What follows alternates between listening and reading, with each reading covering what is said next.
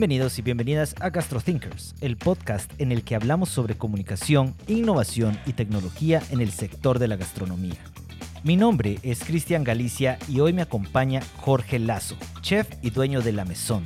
En esta ocasión, Jorge nos contó sobre su formación culinaria en Francia, cómo a sus 30 años de edad ya cuenta con la experiencia de haber trabajado en dos restaurantes con estrellas Michelin cómo regresó a Guatemala a crear su propio restaurante de alta cocina y también cómo la pandemia cambió su visión de negocio. Además, Jorge nos compartió su pasión por crear la mejor fast food del país, así como su segundo local ubicado en un food court. Nos sentamos a la mesa y así empieza GastroThinkers. Jorge, bienvenido a GastroThinkers. Gracias, muy amable. Ayer vi que en el Día de la Madre estuvo lleno, lleno este lugar en el que nos encontramos hoy, un bonito restaurante aquí ubicado en zona 10 de Guatemala. ¿Cómo te fue? Bien, gracias a Dios, la verdad es que sí. Full, full todo el día, eh, complicado, pero alegrísimo.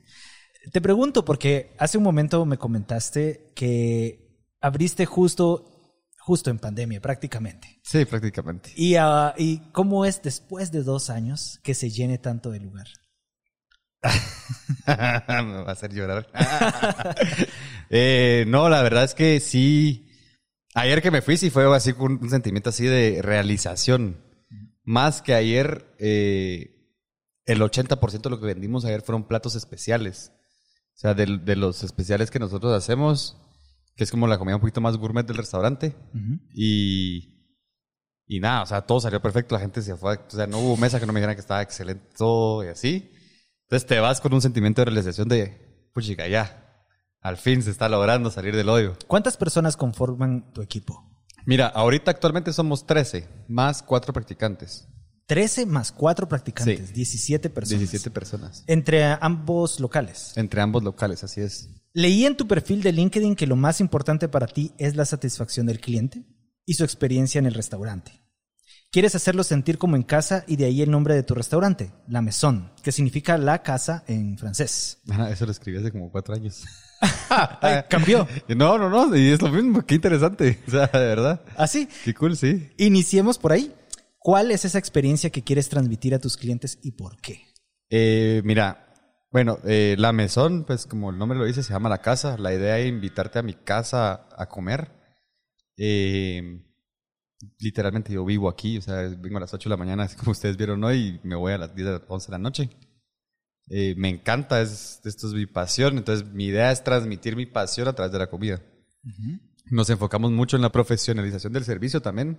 Como ves, no somos muchos empleados, en realidad somos cuatro, hay cuatro, cuatro agentes de servicio, al final de cuentas aquí, eh, donde uno pues es Marisa, la encargada, eh, y buscamos de que o sea, podamos trabajar los cuatro en este pequeño restaurante sin necesidad de tener como otros lugares que tienen como 10 meseros, ¿verdad? Uh -huh. Entonces, realmente que la gente sienta la profesionalización de cada uno de los integrantes del, del, equipo. También leí que desde niño soñaste con ser cocinero, incluso chef. Has de tener bonitos recuerdos de casa y es, y es por eso que quieres transmitir esa experiencia a tus clientes. ¿Es así? No. No, no tienes recuerdos bonitos de casa. No, sí tengo recuerdos bonitos de casa, sí, sí tengo recuerdos bonitos de casa, pero en mi casa se hacía carne asada. Ah, muy bien. Sí. No, en mi casa realmente no, mis papás trabajaban mucho, entonces no, no cocinaban mucho. Tengo muy pocos recuerdos de la cocina de mi mamá auténtica. Uh -huh. Me acuerdo de un arroz aguado con pollo, que para mí es lo mejor que puede haber en el mundo y creo que me lo he comido tres veces o cuatro veces en mi vida. O sea, el, porque, que hace tu mamá. Ajá, que hace mi mamá. Ajá. Porque es un arroz como aguado. Ya no sé si lo han comido ustedes en sus casas, era famoso antes. Tiene un pollo así como, como cocido y, y el arroz es como, como aguado, literal, como sopa de arroz con pollo. No sé si fue invento de mi mamá o error de mi mamá, pero era ah, delicioso. Yo, no, yo creo que es, eh, si no estoy mal, no, no sé, no sé tanto de, de, de esta tipo de cocina, pero en España comen un arroz, así que no es risotto. Ajá, es que no es risotto porque es el arroz normal. Ajá, es el arroz normal y es como, como dices, acuoso, con verduras, Ajá, pollo. Cabal. Es rico. Sí, es bien rico. Y eso, la, de donde más me inspiré de cocinar fueron mis dos abuelas. Mi abuela, de parte de mamá, pues hacía hace el mejor pepián que he probado en mi vida. Todo el mundo dice lo mismo, creo yo, que sus abuelas. eh, y mi abuela, de parte de mamá, siempre cocinó cosas típicas toda la vida. O sea, Nosotros íbamos a, a almorzar con ella para su cumpleaños y era caldo de gallina o, o pepián o caquico o algo así distinto, ¿verdad? Y ahora del lado de parte de mi papá, la comida era un poquito más, más postres. Mi abuela de parte de papá, o sea, ella hacía un, una espumilla gigante. O sea, hacía como una espum la masa de espumillas, o sea, literalmente los- las claras batidas con, con- con azúcar. Era, era, era una sola bandeja, o sea, no eran como espumillitas, sino que, o sea, ponía todo el, el- las claras sobre una bandeja y como que una capa así y lo horneaba. Entonces era como un relieve de, de espumilla. Ah, un gran bloque. Ajá. Ajá. Y te lo servía con helado Pops, que era, mira, o sea, de fresas con crema y eso encima. Uf, vale. Ah, ahora sí ya me dieron ganas de probar eso. Sí, nada, gracias, sí, muy rico. Pero entonces, te Entonces- inspiraste de tus abuelitas, pero ¿dónde nació esa pasión? Fíjate que realmente no sé y no te puedo decir así como que, ah, aquí nací. O sea, simplemente yo estudié en Julio Verne, eh, estudié en bachillerato, porque en Julio Verne puedes separar tu bachillerato al último año. Yo estudié un bachillerato científico con especialidad de matemáticas. Yo llevaba mates en el colegio de cálculo 2 de la universidad. Y la verdad es de que siempre se me facilitó las ciencias, eh, con física, mate y todo, lo, todo lo que es de lógica se me facilitaba mucho. Entonces yo iba a estudiar ingeniería. Cuando estaba estudiando ingeniería, yo regresaba de la U a la casa a ver el canal gastronómico. Ujú. O sea, y eso hacía toda la tarde. No veía otra cosa que eso. Y yo decía, pues, había un niño como de 12 años en la época, un niño como de 12 años, ahí en su show, ¿va? yo decía, ¿por qué? ¿Por qué si él puede y yo no? Decía. Y cabal, un amigo que se graduó conmigo, se fue a, a Francia a estudiar hotelería y me platicó y todo el rollo y, me enamoré de lo que me explicó ¿va? y me terminé yendo detrás de él. Pero mi primera experiencia, bueno, lo que hacía en mi casa yo no lo tomaba así como realmente algo que sabía hacer, sino la primera experiencia fue cuando me metí a la U, me pidieron que llevara dos meses de experiencia antes. Entonces, la primerita, primerita fue en el Vista Real, antes, que ahora es el Hilton, ¿verdad? Ok. Y ahí me tocaba hacer los desayunos. Entonces, yo estaba en el, en el coso de omelets, Ajá. en el stand de omelets de los desayunos. Ah, yo no puedo hacer omelets. Mira, yo soy de esos que comienza a hacer el omelette y termina con su huevo, revuelto. Ay, Imagínate yo sin experiencia aprendiendo a hacer, a hacer omelets ahí. Llegaba a las 5 de la mañana, o sea, porque obviamente había que preparar todo y, y, y estar pendientes. Y a las 6, 7 ya bajaban como que los clientes a pedir omelets y el primer día todo se me quemó. Pero yo creo que no saqué ni un huevo, creo yo que la chava que estaba encargada de mí estaba así como que fúrica. Y eso de que necesitas un sartén con teflón y todo eso, no, o sea, si sos pilas en cualquier sartén lo sacas. Ya me mataste, man. yo sí tengo el de teflón como- porque dije, aquí sí lo voy a hacer bien. Como dicen, no, no hay mal material, hay malos cocineros. Hablemos de tu, de tu formación. Por ahí me contaron que estudiaste en Francia y ahora lo acabas de confirmar y que trabajaste en restaurantes con estrellas Michelin. Sí. A ver. Mira, eh, después del colegio, yo me gradué en junio. En julio estaba en la del Valle estudiando mecatrónica. Estuve en segundo semestre de mecatrónica y fue como que solo no. No. Yo soy Jorge Luis Lazo, tercero. Pues tercero yo lo agregué, ¿va? Porque mi abuelo, mi papá y yo nos llamamos igual y los dos, ellos son ingenieros. Ajá. Entonces como que me empujaban así a, a- a- bueno, a inge- repito, ingeniero pues. Ajá. Ah, entonces, por complacer a mi papá, me metí en la del Valle. Pero nunca me gustó. Uno, no me gusta la educación guatemalteca. Yo crecí en una educación francesa donde te enseñan a reflexionar. Y la educación guatemalteca para mí fue matador tener que aprender todo de memoria. O sea, me parecía ilógico y medio insensato al final de cuentas.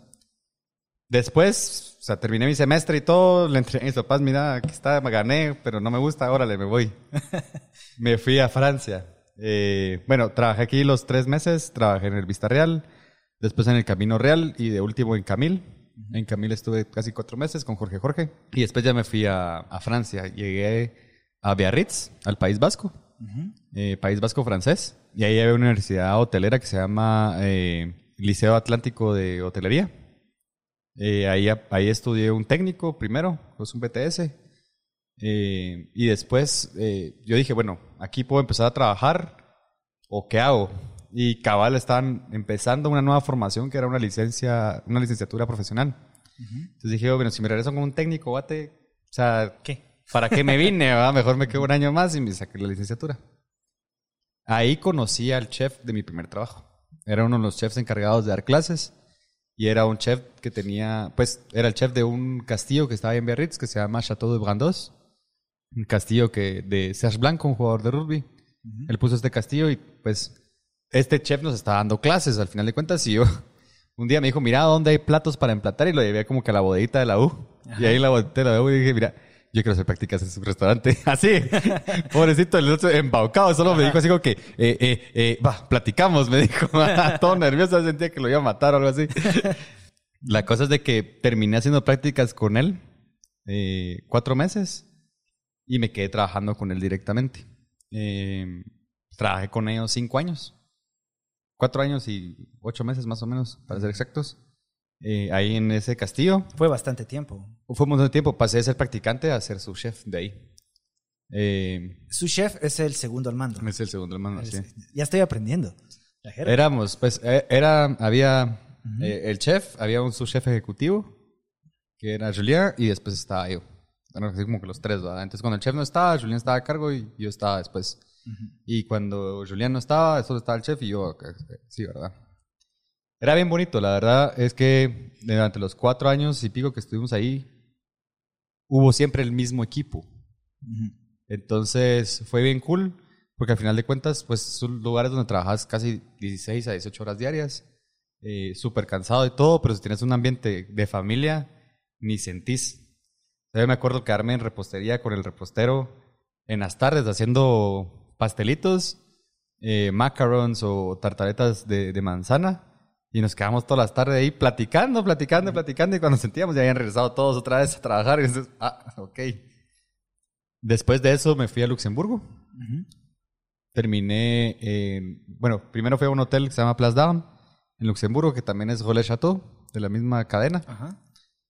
Una vez entras a esas cadenas es bien fácil porque como que los chefs se llaman entre ellos y mira, tengo este chavo, va. Llegué con ellos rápidamente, estuve trabajando un año ahí, eh, no me gustó para nada el ambiente, Ah, ¿por qué? era muy competitivo de mal modo. Ah, ok. O sea, a mí me gustan mucho las competencias y que sea, porque en, en donde estaba antes, nosotros competíamos, digamos, con el de pescado a ver quién terminaba más rápido su mise en place y cosas, pero era una competencia sana, ¿me entendés? Para, para el beneficio del restaurante. A este lugar donde fui, sí era una competencia insana, donde, o sea, pasaba alguien y como teníamos estufas de inducción, donde no sentís calor, sino que es un imán que calienta, ¿verdad? Sí. Entonces no ves la llama, entonces no ves si está fuerte o no. Pasaba man así, ence- encendiéndote los fuegos. Y cuando tenías tus ollas ahí, pues se quemaban las chivas o algo así, o, o, o la leche se rebalsaba porque empezaba a hervir muy fuerte, cosas así, ¿verdad? Me parecía una competencia no muy sana para mi gusto. Y había mucho conflicto en esa cocinita. Sea, todos se peleaban, ¿Y- todo. ¿Y, cuánto tiempo pasaste ahí? Un año. ¿Y algún aprendizaje específico, concreto de esa experiencia? Me volví más frío. Ok. Sí, muchísimo más frío. Yo era. Yo soy de las personas que cuando trabajas con una persona le vas a dar cariño porque ni modo, o sea, estamos 10 horas juntos, yo estoy aquí para, no estoy, estoy aquí para trabajar, pero también, o sea, hay que conocer y hacer amigos, o sea, al final de cuentas. Eh, yo soy alguien que sí soy bueno de corazón, o sea, de verdad, yo si me pedís un servicio ahorita y un favor, yo te lo voy a hacer, si puedo, si están en posibilidades, lo voy a hacer y no te voy a pedir nada a cambio y no me interesa pedirte nada a cambio. O sea, esa es mi forma de ser yo naturalmente. Pero ahí aprendí que la gente no es así. O sea, y, y muchas veces se aprovecharon de mi bondad en ese lugar que se la fueron matando prácticamente. En un año. En una, sí, fue muy rápido. Para decirte que yo nunca me había peleado con alguien así fuertemente en una cocina y ahí me peleé como seis veces. Así, a agarrarme a cuentazos con la ¿En mano. Sí, sí. En Francia. En Francia. Wow. Y mira, ¿cómo es trabajar? ¿Cuál es la experiencia de trabajar en un restaurante con estrellas Michelin? O sea, hablaste de la competitividad, pero también hay presión para Sí. mantener el estándar. Sí. Lo único que a mí no me gustó de trabajar en esos ciertos lugares es el desperdicio. Porque como todo tiene que ser perfecto, milimetrado, de este tamaño, de esta forma, o sea, hay mucho retazo que se tira. Eso es lo único que a mí no me gusta. O sea, de verdad fue lo que no me atrajo de esa cocina. Hoy en día yo sé que hay otros restaurantes con estrella Michelin que están cambiando ese aspecto más o menos y, y zero waste y todo el rollo. Pero la mayoría sí es así. O sea, nosotros comprábamos lechugas, digamos, y usábamos las ocho hojas del centro. ¿Y el resto? Todo el resto se iba a las ensaladas del personal. Pero obviamente, después de un tiempo, por más lechuga que comiéramos todos, Ajá. quedaba. Mm, Entonces eh, ahí tienes que ver tu creatividad. Entonces hacíamos sopas de lechuga o cosas así, o sea, para que no se desperdiciara o una salsa de lechuga o algo así, con tal de que no se desperdiciara. Lo más difícil para mí en esos restaurantes no es realmente la competitividad ni, ni, ni, ni lo duro que es, ni, ni los horarios, ni nada, sino la rigor. La rigor que hay que llevar, o sea, que, que todo salga igual siempre, que por más que vos tengas un día malo, porque puede pasar, o sea, todo el mundo tiene días malos y eso afecta en tus sabores, eso afecta en lo que probás, eso afecta en todo. Tenés que tener una cierta como que línea don- donde llevas las cosas y, y seguir trabajando igual. Y para eso necesitas una cierta rigor para trabajar. O sea, yo cuando digo rigor es que, digamos, yo mis refris las tenía todas con los, los mismos toppers. ujú. Yo no podía tener toppers diferentes en mi refri porque me, me lo odiaba. Así como ella, ella lo odiaba, las, las- las llaves aquí igual era yo, pero con la refri. Entonces, eh, y todos tenían que tener el sticker con el nombre, la fecha a la derecha arriba y, y la fecha de vencimiento en la, en la parte de abajo. O sea, así era. Y vos abrías mi refri y veías así todos. Y en un, en un vistazo podías ver exactamente qué tenías y qué no tenías. Ujú. Esa cierta como que disciplina para trabajar es lo que te deja ser constante en lo que haces. Esto me lleva a otra pregunta. Por ejemplo, me imagino que el dueño o chef de un restaurante estrella Michelin, o sea, su objetivo es La estrella. la estrella, Sí. la perfección. Y aquí estamos en La Mesón, que también es un restaurante de alta cocina. ¿Cuál es tu objetivo? ¿Hasta dónde podrías llegar con, con la alta cocina? Si te comparas con, con estos otros chefs o este otro objetivo que es la estrella. Mira, el problema es de que yo no conocía otra cosa que esto. A mí me costó mucho salir de ese como que rollo de, del, del mundo Michelin para venir a Guate. Cuando abrimos la mesón, originalmente eso iba a ser. O sea, queríamos un restaurante pequeño, un bistro de 25, 30 personas, eh, donde o sea, nosotros teníamos manteles blancos en las mesas, con las copas puestas y todo el rollo, eh, porque queríamos hacer una cocina Top. Ajá, top, con un servicio top, que pudiera asemejarse a un a uno de una estrella Michelin en Francia, pequeño, un pequeñito restaurante de una estrella Michelin. ¿no? Vino pandemia. o sea, sí empezamos así, te, te los prometo que sí empezamos así. O sea, mi menú era bien chilero al principio, o sea, tenía tres entradas, dos platos fuertes, un pescado y dos postres. Ese era todo el menú. Y para ten- ponerlo en contexto para quienes nos escuchan, ustedes abrieron en diciembre de 2019. 2019, sí. Ajá. Aquí, por lo menos en Guatemala, se cerró todo en marzo de 2020. Así es. Entonces, cuatro meses después, cerra- o sea, no solo nos cerramos la verdad, sino que seguimos viniendo a trabajar, pero cuatro meses después nos encontramos lo que nadie esperaba, que nuestra comida no la podíamos mandar a domicilio. O sea, no se podía, que la espumita de no sé qué, que el no sé cuánto, o sea, no llegaba. Solo no llegaba nunca, pues, porque una espuma con 10 minutos ya es dos gotas, al final de cuentas, de aire. O sea, es más aire que otra cosa. Entonces nos vimos a la tarea difícil de cambiar, ¿verdad? De adaptarnos. Empezamos haciendo ceviches, pollos rostizados, eh, siempre guardando la línea de que si íbamos a hacer comida semi rápida, que fuera lo mejor. O sea, eh, teníamos el, el ceviche que hicimos era un ceviche de mango con vinagre de mango, con crema de mango, eh, limón negro, o sea, ¿entendés? No era tomate y cebolla, pues al final de cuentas, y, y cilantro, o sea, tenía un, algo más detrás. El pollo rostizado era un pollo eh, bañado, o sea, brandeado, después tenía una mostaza con limón encima y lo horneamos a cierta temperatura para que fuera perfecto, con sonda adentro. Entonces, cuando llegaba a la casa, la gente nos decía, madre, pero ¿por qué es tan jugoso su pollo? Porque le pongo termómetro y eso es todo. Ujú. Y después nacieron los rolls. Eh, los rolls nacieron en abril del 2020 y nacieron de una casualidad. O sea, así simple. Yo hice una bandeja de, de pan de hot dogs para una señora que me pidió para su casa. Muy porque bien. el brioche lo, lo seguíamos haciendo desde antes. Ujú. Entonces me pidieron una bandeja de un, O sea, el pan de hot dog. el pan de, hot brioche. dogs de brioche, ajá. Ok. Y yo los puse todos en una bandeja porque eran, eran 24 panes. Nunca se me olvida, eran 24 panes. Ajá. Y dije yo, ¿para qué voy a desperdiciar bandejas? Mejor de una vez horneo. Dos en una y dos en la otra, ¿va? para ahorrar costos, dijo aquel. Y metí todo en el horno y se pegaron. O sea, sí, por hora de imagen, se pegaron todos. Y era una gran tira, como un francés gigante de, de pan brioche.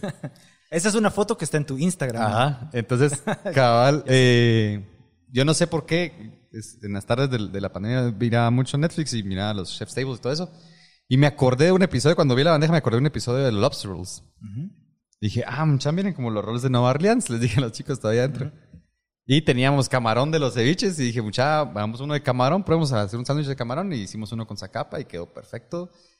Después le agregamos como que los chips de ajo y así nació el rol de camarón. Literalmente en una tarde nació el rol de camarón. Eh, después hicimos el de puyazo igual. Al mes que, que, bueno, había veda en esa época, en ese entonces. Entonces yo quería hacer ya de langosta, pero como había veda, yo sí respeto mucho y dije, bueno, no me importa. O sea, aunque estemos perdiendo plata ahorita, esperémonos un par de meses y, y hacemos el de langosta. Y Veda de pesca. veda de pesca, así es. La veda de pesca es cuando no puedes pescar porque están en un tiempo de reproducción. Ah, ok. Ajá. Lastimosamente, pues no todos respetan. La cosa es de que en junio, en, en julio del, del 2020, pedimos nuestra primera, nuestras primeras 50 libras de langosta. Y dije, esto me va a durar todo el mes. Eh, o sea, vamos a ver cómo nos va, ¿va? Y, y- y pues, al día siguiente se ha acabado. En serio, un día, Una noche. una noche. Ahí le tomé foto con mi celular, lo subí en las redes y en la noche, ya, o sea, cuando me desperté el día 7 tenía 60 mensajes. Mana me pedía 10, sí, solo 10, 12, vámonos. Yo, Wow. yo, ok, yo así como que aquí le pegué algo. Aquí hay algo especial, dije yo. Y empezamos a hacer lobster rolls y mira, fue un éxito al final de cuentas. Yo en realidad no me di cuenta de lo que estaba haciendo. Estaba en, en denial, ¿no? O sea, no, yo, no, yo no quería hacer eh, sándwiches. Dije tanto estudiar, tanto hacer babosadas y todo para venir a Guate a hacer sándwiches. O sea, estaba en otro mood totalmente. Y además el estrés de la pandemia, eh, la depresión de la pandemia, porque realmente fue un, un momento traumático y depresivo para nosotros. Eh, porque todo estaba, o sea, lo que habíamos intentado empezar, todo estaba cambiando. Al final de cuentas, como, como dice mi mamá, es que vos sos muy millennial cuando te cambian las cosas, se te cambia el mundo. Yo, pero al final de cuentas, sí, o sea, había, Sí. había invertido todo mi dinero y 10 años de ahorros de mi vida en esto para que me dijeran, no, papito, eso no era, esto no es para ti. Entonces, cambiar todo. Entonces, fue muy difícil y no me di cuenta realmente de lo que estábamos creando. Fue cuando me ofrecieron en Miraflores que dije, ah, ok, aquí estamos llegando a algo. O sea, fue cuando dije, oh, bueno. O sea, lo- eso fue dos años después. O sea, que Sí. me di cuenta que los roles realmente era algo. Una fue- buena apuesta. Una buena apuesta, ajá, al final de cuentas. Y vamos a hablar de Miraflores en un momento. Pero antes les recuerdo a quienes nos escuchan que pueden seguir a GastroThinkers en Instagram para encontrar más información sobre nuestros invitados, así como adelantos de los próximos episodios. GastroThinkers, el podcast en el que hablamos sobre comunicación, innovación y tecnología en el sector gastronómico. Está disponible en Spotify, Google Podcast y Apple Podcast. Aprovecho para invitarlos también a que visiten La Mesón, ubicado en la zona 10 de la ciudad de Guatemala, o en su nueva sede en el Centro Comercial Miraflores y prueben sus brush rolls de langosta, puyazo, calamar o el de vegetales rostizados, así como risotos de pato, calamar, o mar y tierra. Busca la mesón en redes sociales y síguelos para aprender más.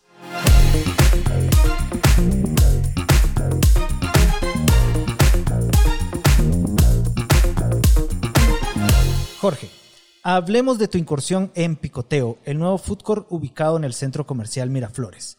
Para quienes eh, están ahorita escuchando este podcast y no lo conocen, Miraflores es uno de los centros comerciales más grandes de Guatemala y también uno de los más concurridos. Este centro comercial contaba ya con dos food court, en su mayoría con restaurantes de comida rápida. Pero este año inauguraron Food and Live Picoteo con una inversión de 1.5 millones de dólares. El lugar es un concepto novedoso que reúne restaurantes y propuestas gastronómicas de un perfil más alto, pues que obviamente el de la comida rápida. ¿Cómo ves esta nueva oferta, Jorge? ¿Cómo decidieron abrir un segundo local de la mesón en un food court? Mira, la decisión se hizo en dos días. También. un montón de mensajes en tu WhatsApp. no, esto no fue así. ah, va, ok. Eh, conociste a Camila, ¿verdad? Sí. Ah, nosotros somos muy amigos eh, y Camila un día me, le- yo le- o sea, hablamos seguido y la llamé y me dijo, es que estoy aquí en Miraflores viendo un local. Y yo que, ah, qué cool. Sí, pero no lo vamos a tomar. Camila de Melímelo. Me- me- me lo- ajá. Entonces, no lo vamos a tomar. Yo, Ah, ¿en serio? Les dije así todavía. Sí, sí, nos lo vamos a tomar. Yo, ah, ok. Yo estaba en esa mañana de- desayunando una taza de café con Gonzalo de Minerva. Y, y le dije Gonzalo, Gonzalo, ¿ustedes van a Miraflores? Sí, sí, sí, nosotros íbamos. Pásame el contacto, le dije así nada más. Y le escribí a, a uno de los encargados de ahí y le dije, mira, esta es mi propuesta, si te interesa, que no sé qué, ¿puedes venir hoy? Sí. Y una vez me fui, Ok. fui a conocer el lugar. Ese es día uno. Día uno, me vendieron la idea. Me vine de regreso, andaba en moto ese día, yo me vine hablando en moto todo el camino con mi, con mi socia, que es mi mamá. Y le decía, le contaba que nos estaban proponiendo esto, que obviamente la renta sí estaba bien alta y todo el rollo, pero que era una posibilidad grande para la mesón y, y los rolls, y que los rolls queda haciendo comida rápida. ¿ok? Eh, la idea de los rolls, y yo lo, que siempre les he dicho a los chicos, es de que, ok, es comida rápida, pero es la mejor comida rápida de Guati. A punto. O sea, no en cantidad, no en, en- eh, o sea, en calidad. O sea, usamos eh, eh, camarón traído de, de Izabal, o sea, todo es producto guatemalteco y del, del- lo mejorcito que hay de Guate, al final de cuentas. Lo único que no es la mantequilla con la que hacemos el pan y el, el- la carne, que sí viene de Nicaragua, pues, pero ¿Y la mantequilla? La mantequilla viene de Francia. Ah, de Francia. Necesitamos presidente para hacer el pan. si no, no es. No, es que si no, no, no, no sabe a brioche. Me La- gustaría, me gustaría saber sobre el público objetivo, porque este podcast me interesa mucho que lo escuchen personas que están comenzando sus proyectos gastronómicos o que han soñado con un proyecto gastronómico, pero siempre está esa pregunta, ¿a quién te diriges? Y esto va de la mano de lo que me hablaste al principio, que es tenías pues manteles blancos, copas puestas en la mesa, un fine dining y ahora también tienes otro público que es el que va a un centro comercial. ¿Cómo definieron su público y a la vez si cambió de hace dos años para acá? Sí, no. Como te- o sea, realmente como estuvimos abiertos tan poco tiempo antes de la pandemia, no teníamos un público ya establecido. Eh, lo que queríamos era un público, obviamente, A, A B plus, o sea, al final de cuentas, eh, aquí, pero nuestros precios nunca fueron altos. O sea, el menú de tres platos cuando nosotros iniciamos costaba 180. Los tres platos, entrada, plato y postre. wow. Eh, porque yo considero que estamos en un país productor donde la materia prima es barata. La mano de obra es barata. Entonces hay que dejar, para mí, en mi persona, opinión profesional y filosófica, es que hay que dejar de cobrar como si estuviéramos en Estados Unidos. O sea, hay que dejar de hacerlo simplemente porque lo que, lo que consumimos la mayoría es producto guatemalteco. Eh, Ese menú de tres platos, solo para ponerlo en dólares, era más o menos unos 20, 25 20 dólares por ahí. 25 dólares más o menos. Eh, digamos, el, los menús de especiales hoy en día, el plato más caro es un róbalo para dos personas que vale 195. Pero estamos hablando de 12 onzas de pescado y de róbalo. Es bastante. Es un montón, ajá. Eh, es casi la libra de, de- de filete de róbalo, al final de cuentas. Y la idea era eso, o sea, no marginarle tanto, porque yo conozco restaurantes que le marginan cuatro o cinco veces lo que les cuesta realmente. Sino yo tomé realmente la escuela francesa donde literalmente el número mágico es por tres. 30% de costos alimentarios, 30% de mano de obra, 30% de, de gastos fijos y lo que te queda es 10%. Esa es la ganancia. Esa es la ganancia. Más o menos impuestos. Más o menos impuestos. es bueno saberlo. Sí. Ah, Esa es mi filosofía, esa es mi forma de ver las cosas. ¿Y el público en picoteo? El público en picoteo es diferente. Ok. sí. Hemos estado cambiando mucho allá, la verdad. Eh, ¿Cuánto tiempo llevan allá? ¿Unos un mes? ¿Un poco más? un mes y medio. Abrimos el 5 de abril. Muy bien. ¿Y han habido cambios? Han habido cambios. Quité los, los... Yo tenía menús fijos puestos, los quité, puse pantallas. la gente me preguntaba si los rolls eran sushi. Ah. Entonces, o sea, primero una, una miscommunication de, de idiomas, ¿verdad? Me preguntan qué es brioche. Ahora puse pantallas eh, para como que incitar un poquito más la venta. Y me ha- solo, o sea, solo con el hecho de poner tres pantallas me subió 30% de ventas. O sea, así, de un solo. ¿En serio? Impres- sí, impresionante. O sea, de verdad. Como yo le digo a la gente, o sea, a, a los chicos, al encargado de allá, porque al principio estaba preocupado él, decían que, es que no estamos vendiendo mucho. Y yo, dame tranquilo. O sea, una vez la gente lo ve y lo prueba, regresa. ¿Qué es lo que nos pasó aquí en Zona 10? Y vi que también allá la oferta incluye risotos. Allá también incluye risotos, así es. Los risotos vino aquí después de los rolls, eh, porque mucha de nuestra clientela nos pedían gluten free. Y obviamente el plan, el brioche no puede ser gluten free porque lo que le da esa textura La areada mantequilla. es, y, y el gluten, ¿verdad? Ajá. Porque esa, esa estructura del pan que le da es- ese aereado al final de cuentas al pan. Es una masa que la trabajas casi 45 minutos en una batidora, ¿verdad? Entonces necesitas algo muy elástico y eso lo hace el gluten. Eh, obviamente el brioche no se puede hacer sin gluten o muy difícilmente, no queda igual. Entonces hicimos risotos. Yo me acuerdo que yo cuando regresé a Guate empecé a dar clases en un chef y la gente le encantaban mis clases de risotos. Entonces dije, oh, si eso vende, ¿por qué no hacerlo? Entonces empecé a hacer risotos y a la Mara le encantó. Hacemos un risotto un poquito distinto porque nosotros- el nuestro lleva limón negro. Nuestro risotto. Y es un risotto más a la francesa, con más crema que el, que el risotto normal. No sé qué es limón negro. El limón negro es un limón fermentado y después secado. Eh, es un limón que literalmente lo hervís con sal y lo dejas secando durante dos, tres semanas. Y se pone negro, negro, negro, negro, negro. ¿Y qué aporta el risotto un limón negro? ¿Te acuerdas del Lucas? No. No. ¿De qué Lucas? El- ¿Lucas el- Film? el no, el, pol- el polvito de Lucas. ah, de sí, sí, sí, sí. Va, ese saborcito como amarguito del que te queda al final, eso te queda. Mm. ¿Cómo es estar frente a tanta competencia? Horrible. ¿Ok? Eh, no, mira, en el picoteo al principio fue muy frustrante.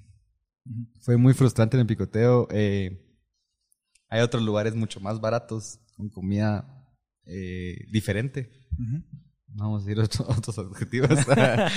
Con otra oferta. Con otra oferta gastronómica distinta, que venden muy barato. Entonces, cuesta un poquito al final de cuentas. Ahí es muy frustrante porque la gente, nosotros siempre quisimos educar a la gente. En la mesón realmente la idea es que, que te expliquemos de dónde viene el producto, que te expliquemos por qué, eh, cuál es la diferencia entre los corderos, digamos, si es cordero de, de- de pelo o si es cordero de lana.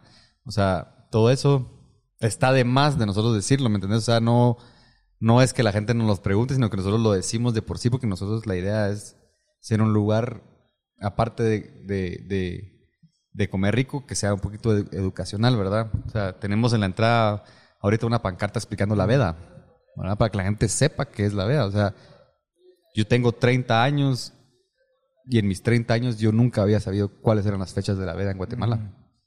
O sea, hasta ahorita que yo realmente regresé y me interesé por eso. Pero el problema es ese mismo. O sea, si no respetamos un poquito las legislaciones para proteger el producto, no va, Ya no va a haber ya no va a haber producto en el producto. futuro. Ajá. O va a ser de muy mala calidad también. así es. Importado. ¿Qué diferencias claves encuentras entre tener un local como este, que es un restaurante, y el otro que prácticamente es de pick-up? Para serte sincero, me gusta más el otro. ¿En serio? No, o sea, me encanta mi restaurante Quincenales, me fascina, o sea, pero yo heredé prácticamente un restaurante porque yo lo, lo, lo, le compré a alguien que ya estaba aquí Ah, y no le hicimos muchos cambios, de así por así. O sea, hemos cambiado poco a poco la, la, la estructura, cambiamos la cocina totalmente y poco a poco hemos ido cambiando aquí afuera un poco las cosas, pero no es como, digamos, desde cero, este, o sea, lo hicimos como nosotros queríamos, sino que lo hemos ido adaptando como hemos querido. ya. ¿Y por qué te gusta entonces más el otro?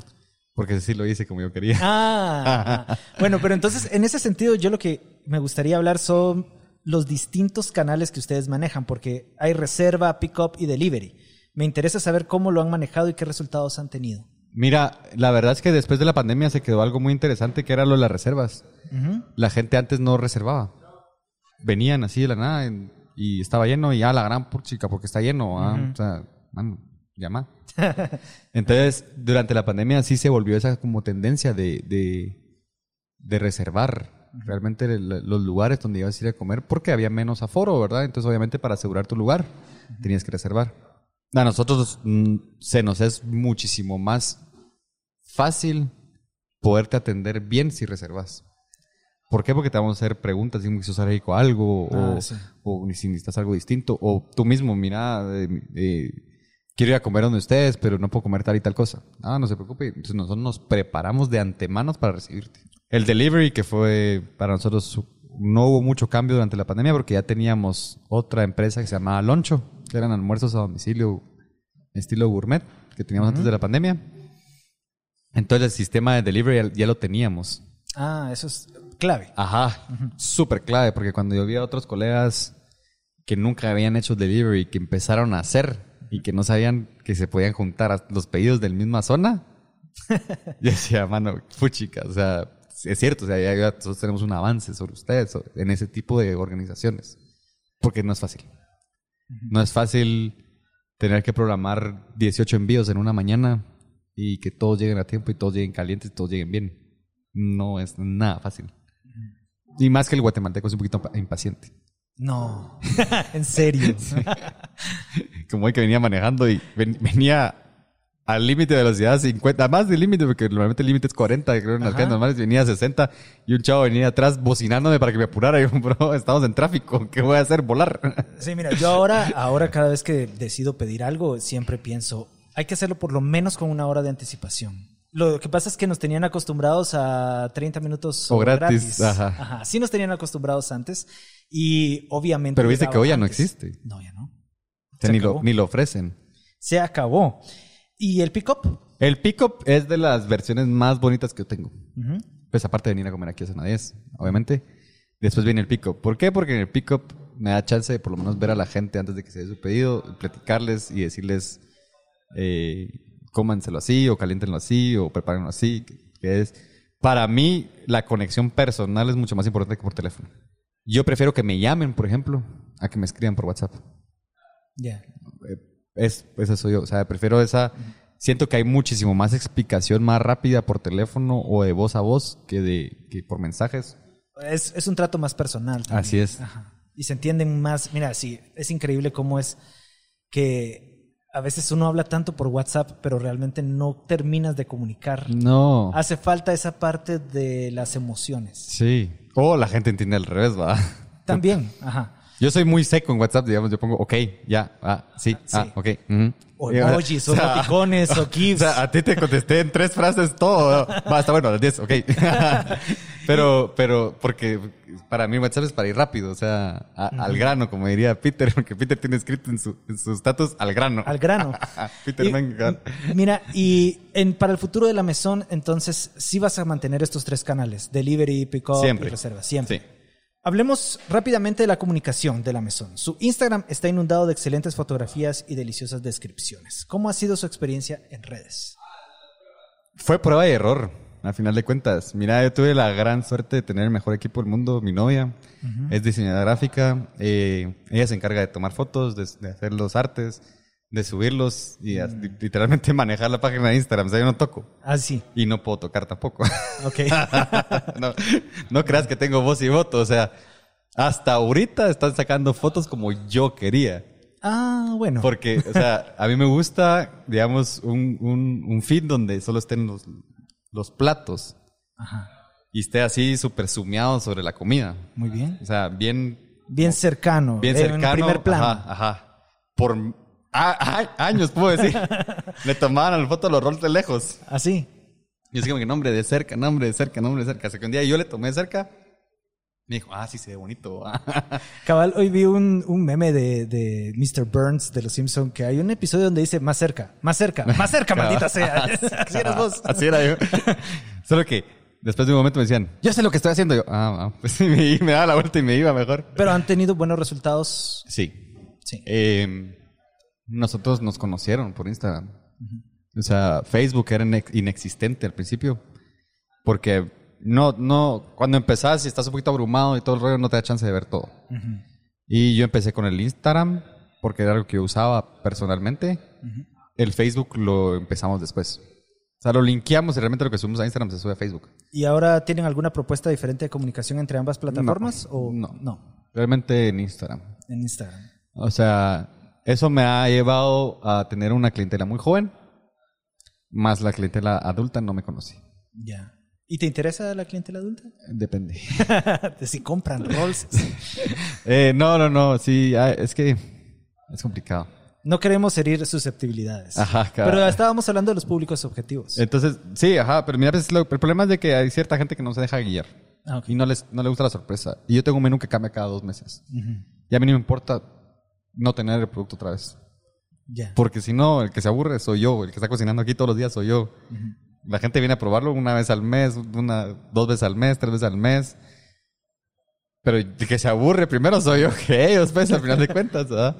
Entonces, yo, digamos, el menú especial es el menú de brunch, lo borro y hago nuevo cada dos meses. Cada dos meses. Y hay gente que viene y me alega, mire, ¿por qué no, por qué no dejó el postre? Aquel yo, que así es la vida. Todo Vívelo te- hoy. Ajá. Ajá. Esa, es la, Disfrútalo hoy. esa es la idea. Esa es la idea. Y los rolls que sí se quedan, esos sí se quedaron para siempre, pues, pero, o sea, hay gente que viene a comer fácil una vez a la semana el mismo rol todas las semanas. Wow. Qué bueno. Jorge, mira, ha sido una entrevista muy aleccionadora, muy entretenida también. Eh, me ha gustado mucho eh, la información que nos has compartido. Y me gustaría cerrar con algún consejo que tengas para aquellos emprendedores, para aquellas personas que están soñando con tener un lugar o un local o que les llegan a veces a ofrecer un local, tal vez como el de Miraflores. ¿Qué consejo tienes? Algo puntual. Tírense el agua. ¿Ah, ¿Cómo? Tírense el agua. Tírense el agua. Bueno, el dinero se recupera en algún momento u otro. O sea, si no funciona, pues vendés y ya estuvo. Pero tírense el agua, sean disciplinados y más que todo, cuiden sus economías correctamente. O sea, esas son las, únicas- las tres bases para hacer esta cosa. Ok. Y tener mucha paciencia y mucha pasión. Muy bien, muchas gracias Jorge entonces por estar en GastroThinkers. A ustedes, muy amable.